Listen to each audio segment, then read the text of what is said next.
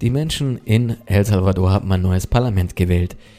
Darüber wollen wir heute sprechen. Mein Name ist Julian Limmer. Hallo bei Hörpunkt Lateinamerika.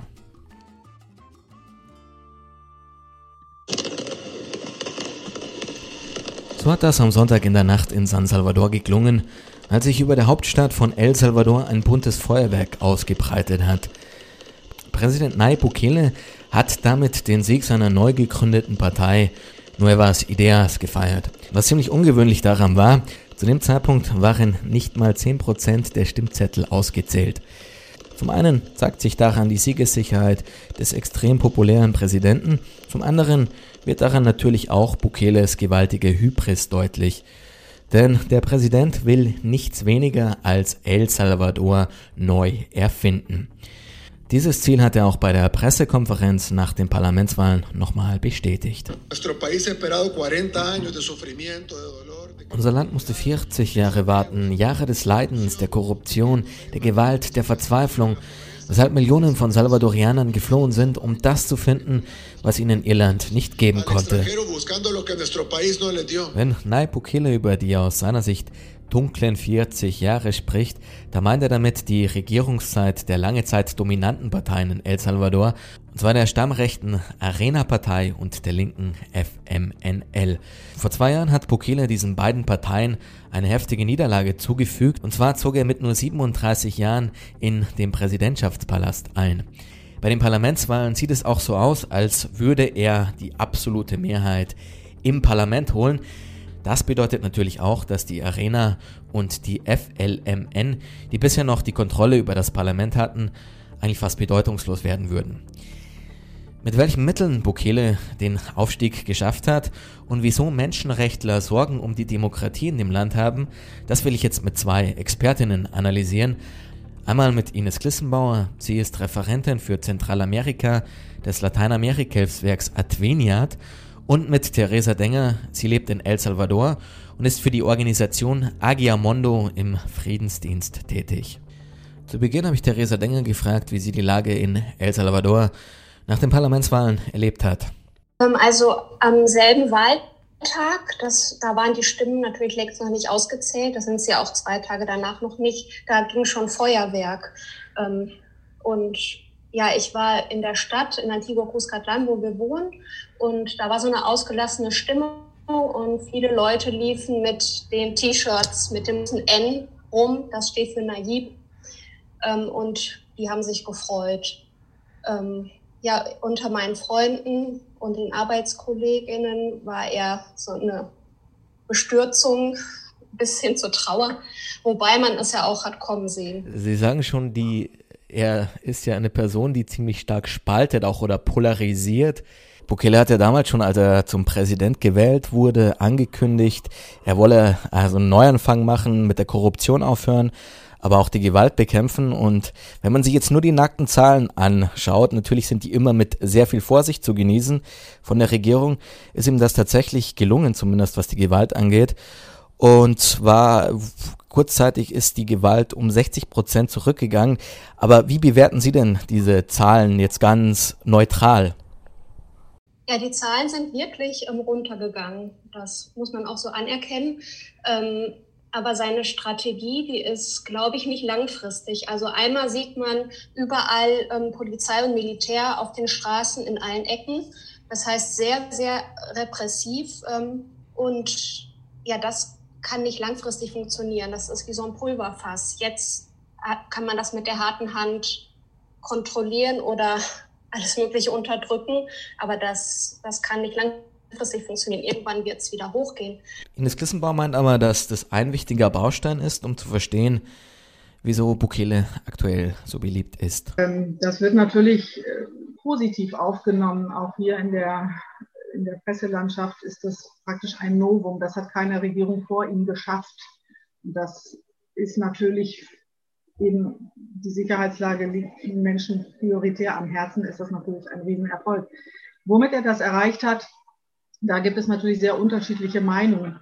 Und äh, so wird liegen einem äh, liegen Medienunternehmen vor, die sagen Beweise vor, dass er mit den mit der Mara Salvatrucha, Mara Tresse, also eine der wichtigsten gewalttätigen Verbindungen, Banden im Land, äh, dass er mit ihnen äh, verhandelt. Das gab es ja auch schon in der Vergangenheit und dass diese geheimen Verhandlungen ähm, und Abmachungen untereinander dazu beigetragen haben. Auf der anderen Seite hat er aber auch, fährt er eine Sicherheitspolitik, die eben auch ganz stark auf Repression, auf Bandenbekämpfung. Aber er geht ja nicht nur, also es gibt einerseits diesen geheimen Deal, der da ins Licht gekommen ist, andererseits geht er auch sehr brutal gegen die Banden vor. Äh, welche Mittel nutzt er denn da? Also, Sie haben es schon gesagt, da ist Polizei und Militär unterwegs, aber geht da auch alles mit rechten Dingen zu oder ist das wirklich menschenrechtskonform, Ihrer Meinung nach? Nee, nee, gar nicht. Also die, ähm, es gibt Polizeieinheiten, auch sogar Militär, die werden in die armen Viertel geschickt, vor allem in die Viertel, wo die Banden besonders wüten oder wo die Banden nur das Sagen haben und ähm, haben sogar die Freiheit zur Not zu schießen, zu töten. Und ja, sehr oft trifft es dann halt Unschuldige, dass junge Männer, die da einfach nur wohnen oder vor ihrem Haus stehen, dann bei Razzien mitgenommen werden. Also das mit den Menschenrechten ist es ganz und gar nicht konform. Auch in der Corona-Krise gab es ja sehr harte Maßnahmen, ähm, wo auch Menschenrechtler gesagt haben, dass teilweise äh, Persönlichkeitsrechte oder Freiheitsrechte sehr stark eingeschränkt wurden. Andererseits muss man sagen, dass Bukele eine ziemlich gute Bilanz vorweisen muss.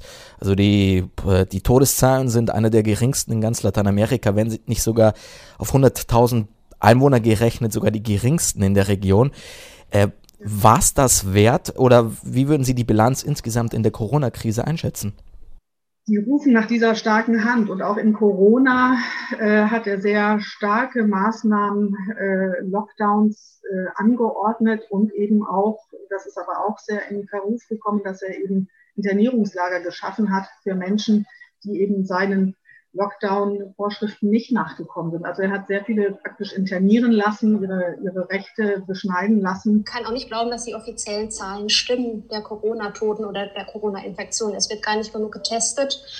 Ähm, und wenn man die, die Ärzte, Ärztinnen, Krankenschwestern fragt, dann erzählen die von einer anderen Realität, die nicht rosig ist.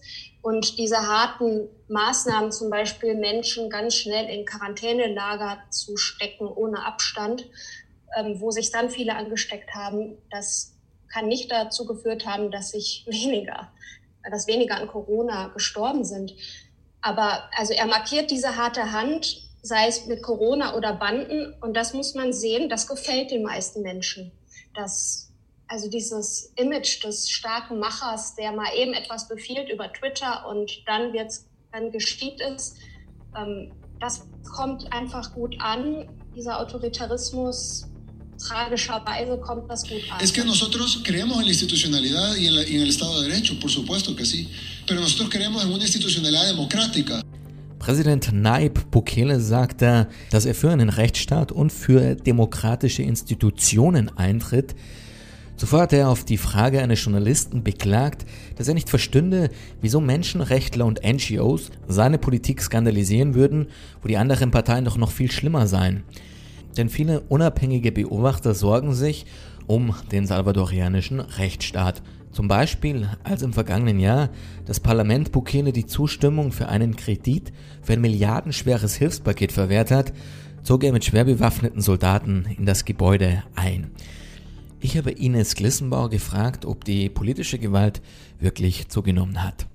Menschenrechtsorganisationen, auch Amnesty International, auch Abgeordnete. Also Bukele fiel schnell auf dadurch, dass er sehr massiv die Pressefreiheit ähm, einschüchtert. Also dass er gegen Journalisten vorgeht, gegen Richter, gegen Menschen, die anders denken, die in der Position sind, ähm, dass er auch in seiner Art zu regieren über Twitter, ähnlich wie es Trump gemacht hat, nicht zimperlich ist in seiner Wortwahl, aggressiv gegen andere Personen vorgeht und auch diffamiert.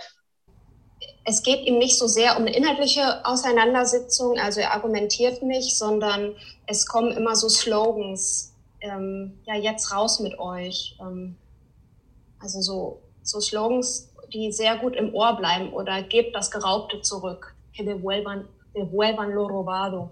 Mhm. Ähm, Und das ist oft keine direkte Kommunikation, sondern über Twitter. ja. Andererseits hat er natürlich auch die Presse, er, er, schießt auch immer ziemlich scharf gegen die Presse, hat die auch teilweise unter Kontrolle gebracht. Sie haben ja schon diese Publikation von der Zeitung Faro ins Gespräch gebracht, die eben auch diese Korruption, äh, diesen illegalen oder geheimen Deal mit den Marderbanden aufgedeckt hat. Wie geht er denn insgesamt gegen die, die Medien vor? Oder anders gefragt, wie steht es denn um die Pressefreiheit in El Salvador? Ja, um, um die steht es eigentlich sehr schlecht. Also kritische Medien werden wirklich, die bekommen Drohungen, die bekommen verbale Gewalt zu spüren.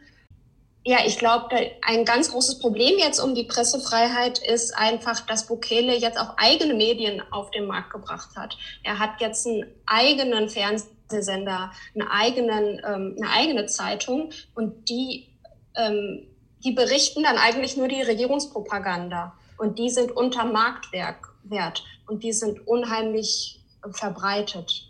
Und deshalb werden diese kleineren Zeitungen oder die unabhängigen eigentlich immer kleiner gemacht. Aber wie gesagt, wir haben es ja schon öfter angesprochen, das scheint ja irgendwie anzukommen. Er inszeniert sich ja auch ebenso. Äh, wie inszeniert er sich? Er ist ja auch ein Meister der Inszenierung. Was ist denn so, was den Menschen in El Salvador in seiner Inszenierung so gut gefällt? Also er hat sich selbst ja als den coolsten Präsidenten der Welt, glaube ich, bezeichnet. Er hat ein unheimlich hohes Selbstbewusstsein von sich und inszeniert sich als jungen, coolen Typen. Also er trägt die Baseball-Cappy so nach hinten meistens, ist immer mit dem Handy unterwegs, macht alles übers Handy und ist immer über Twitter omnipräsent eigentlich. Das kommt einfach gut an. Und ähm, ja, er schafft es auch, seine politischen Gegner alt aussehen zu lassen und schlecht wegkommen zu lassen dabei. Also er tut so, als würde mit ihm, mit seiner jungen Bewegung etwas ganz Neues anfangen, die Zukunft. Und seine ähm, Gegner, die sind halt von der Vergangenheit. Aber er war ja selber lange Zeit Mitglied der FMLN, also eine Partei der Altparteien, war ja selber eigentlich so ein Gewächs. Aber wenn wir schon bei den Altparteien noch sind, welchen oder welchen, was haben Sie denn dafür dazu beigetragen, dass Bukele jetzt so erfolgreich ist? Ich meine, das ist ja auch für Sie ein herber Verlust. Ich meine, es kommt ja auch nicht von ungefähr. Wie bewerten denn die El Salvadorianer oder die Salvadorianer diese, die Leistung dieser Altparteien, die Bukele jetzt immer so scheltet? Ja, die, die, das Image dieser Altparteien ist schlecht und das auch aus gutem Grund. Also es sind in den letzten Jahren Korruptionsfälle ans Licht gekommen, die lassen einem die Galle hochkommen lassen. Ähm, zwei ehemalige Präsidenten sind hinter Gitter gekommen, einer ist auf der Flucht.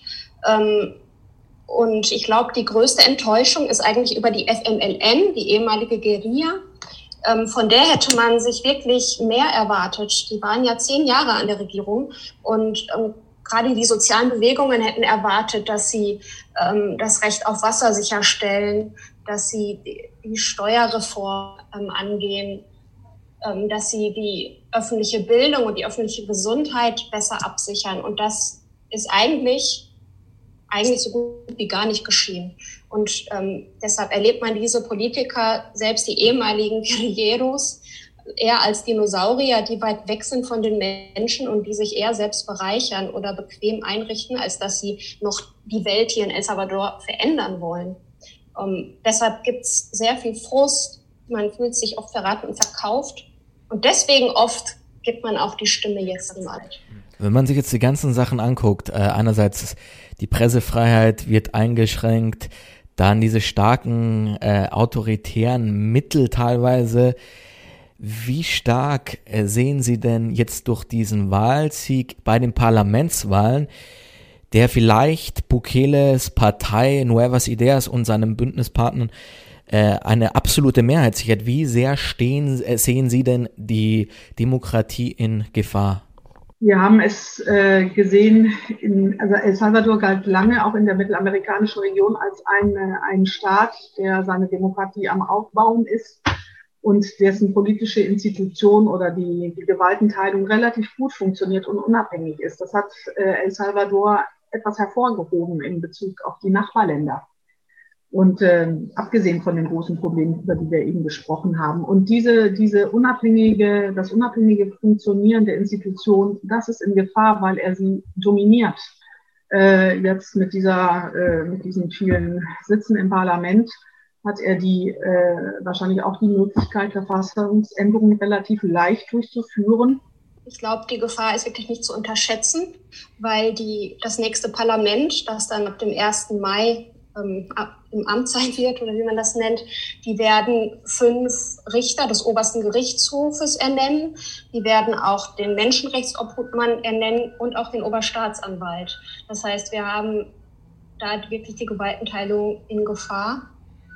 Und ja, man muss sehen, wenn, und es kann auch sein, dass, dass Nuevas Ideas, wenn diese ganzen Abgeordneten ähm, auch sehr autoritär gestrickt sind und immer die Hand heben, wenn es ihr Präsident von ihnen verlangt, dann haben wir wirklich keine Gewaltenteilung mehr.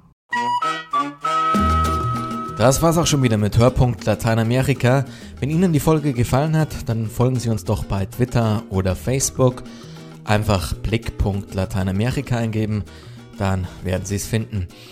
Mein Name ist Julian Limmer und ich verabschiede mich an dieser Stelle. Tschüss, bis zum nächsten Mal.